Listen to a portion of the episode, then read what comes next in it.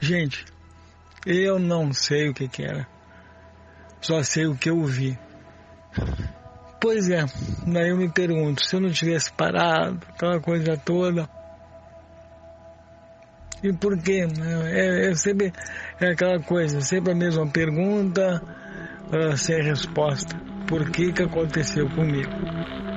Não sei. Tá? Não sei.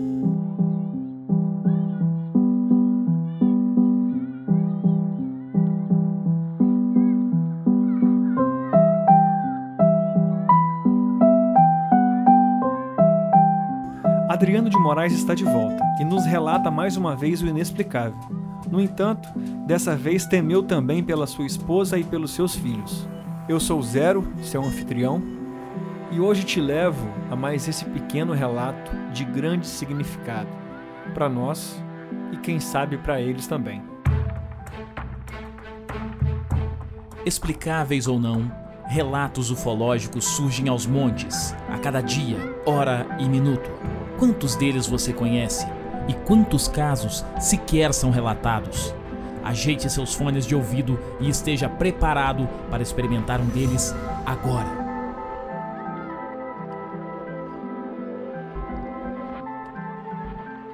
Eu sou Adriano de Moraes, tenho 57 anos, tenho dois filhos, tenho uma esposa, moro em Porto Alegre, Rio Grande do Sul, tá? Eu vou contar aqui um relato bem rapidinho, uma coisa bem pequena. Uh, em mil, deixa eu ver assim, vamos ver, vamos ver as datas, tá?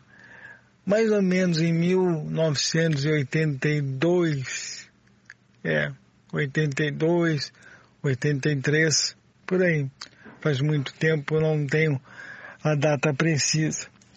Eu fui visitar um grande amigo meu, uh, aqui em Porto Alegre mesmo, na Avenida Alitarragô.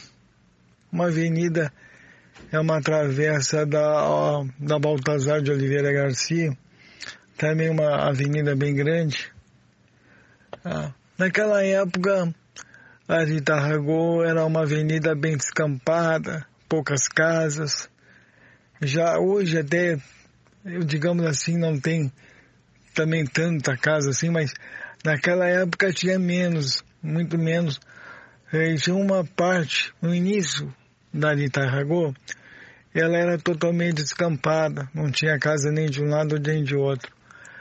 E eu estava indo com meu, meu velho Corcelzinho, Ford Corcel, que na realidade era do meu pai, ele me emprestou para me visitar o, o meu amigo. Uh, e na ida, eu, eu fui pela Baltazar e entrei na de Tarragó, no sentido Protásio Alves. Estava indo ali e tal, numa boa, quarentinha, cinquentinha, né, 50 km por hora, não mais do que isso. Eu ando uh, devagar mesmo. Uh, eu vi uma luz eu vi uma luz à, à minha esquerda, à minha esquerda. E eu notei que aquela luz, uma luz branca, vinha em alta velocidade. E ela vinha ao encontro do carro. Gente, pois é, só deu tempo de eu botar o pé no freio. E ela passou.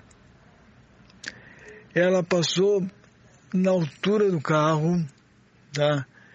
E se foi embora pro lado direito. Era uma luz bem branca, bem ah, quase azulada. E ela ia bater no carro. Ela ia bater no carro. Não sei né, se ela ia bater ou se ela ia atravessar o carro, não sei. Mas ela passou. Quando eu freiei, ela passou uns dois metros do carro, na frente do carro. Porque eu, ainda bem que eu vi ela. Ela vindo ali, ela estava mais alta. É como, é como se ela fizesse um, um rasante. Ela, ela veio, baixou na altura do, do, do carro e foi embora. E quando ela foi embora, ela subiu de novo. Ela fez um, um rasante. Tá? E eu, quando eu percebi aquela luz, foi o tempo de eu frear. E ela, fup, passou. Gente, eu não sei o que, que era. Só sei o que eu vi. Não era balão, não era helicóptero, não era. Era uma bola, era uma bola. Era maior que uma bola de futebol.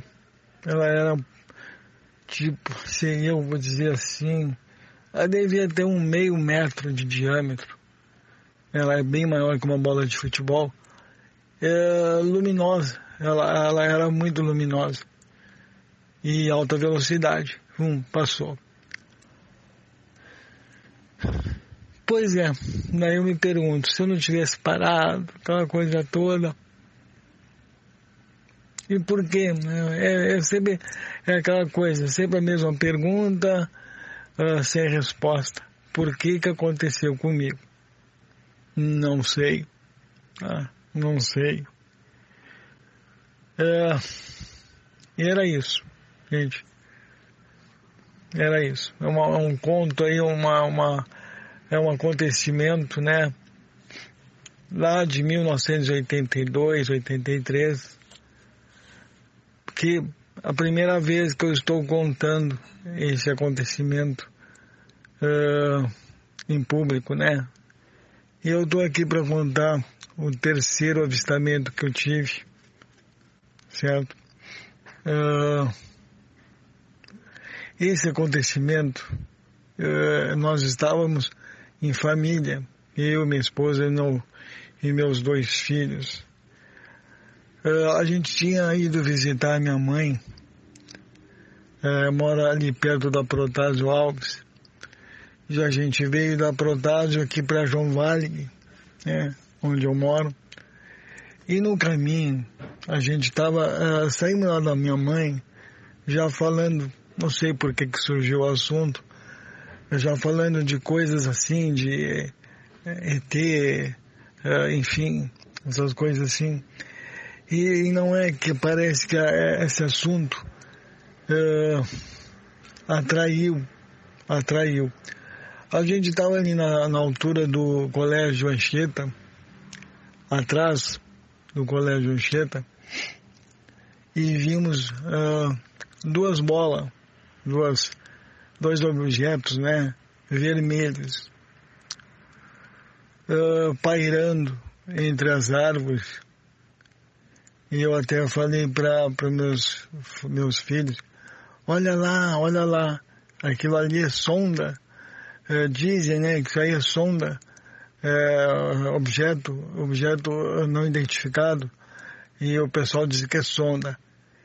É, e esses dois objetos vermelhos é, seguiu o carro, é, é, emparelhou com o carro por vários e vários metros. Meus filhos ficaram com medo e, e pediram assim, ah, pai, acelera, acelera, vamos embora daqui, vamos embora daqui, é, chega, chega. Daí eu peguei dei uma acelerada, né, uma, uma acelerada, e uh, me distanciei dos dois objetos.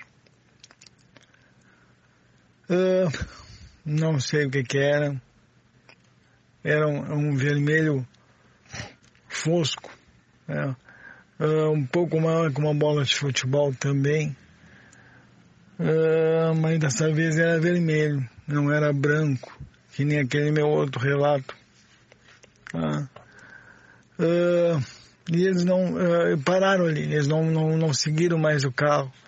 Mas eu diria assim, ó, por uns 60, 70 metros, tipo meia quadra, eles seguiram, eles acompanharam o carro. Tá? Uh, é isso. O que que são? Não sei. Mas toda a família viu. Isso é verdade. Toda a família viu. E meus filhos ficaram com medo, porque, né, pois é aquela coisa, né? Não sabe o que que é. E eu já tinha lido algumas coisas a respeito, que era sonda, que pode ser isso, que pode ser aquilo. Mas meus filhos eram pequenos. Eles tinham o quê? Sei eu, 10 anos de idade. Né? Hoje eles têm quase 30. Entendeu? Então, uh, deixo aí esse meu relato uh, como testemunho, inclusive, né? Dessa vez. Tá aí. Grande abraço a todos.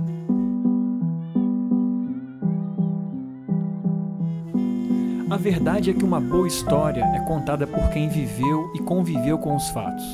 E muita história ainda nem foi contada. Por isso, participe do nosso podcast enviando seu relato em áudio para o WhatsApp 28 999 83 4185 ou para o e-mail relatosflutuantes@gmail.com. Aqui não vamos analisar o seu relato, apenas te dar voz. Ele não precisa necessariamente ter acontecido com você e muito menos ser uma experiência mirabolante. Basta que tenha lhe significado algo e que nos envie todos os detalhes. E caso não tenha vivenciado ainda, você pode ajudar compartilhando o projeto com pessoas e grupos de interesse. Dessa forma, conectamos os que gostam de escutar e contar histórias.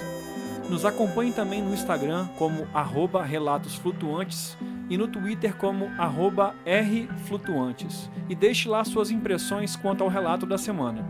Por aqui fico, até semana que vem e veja, nós somos uma nave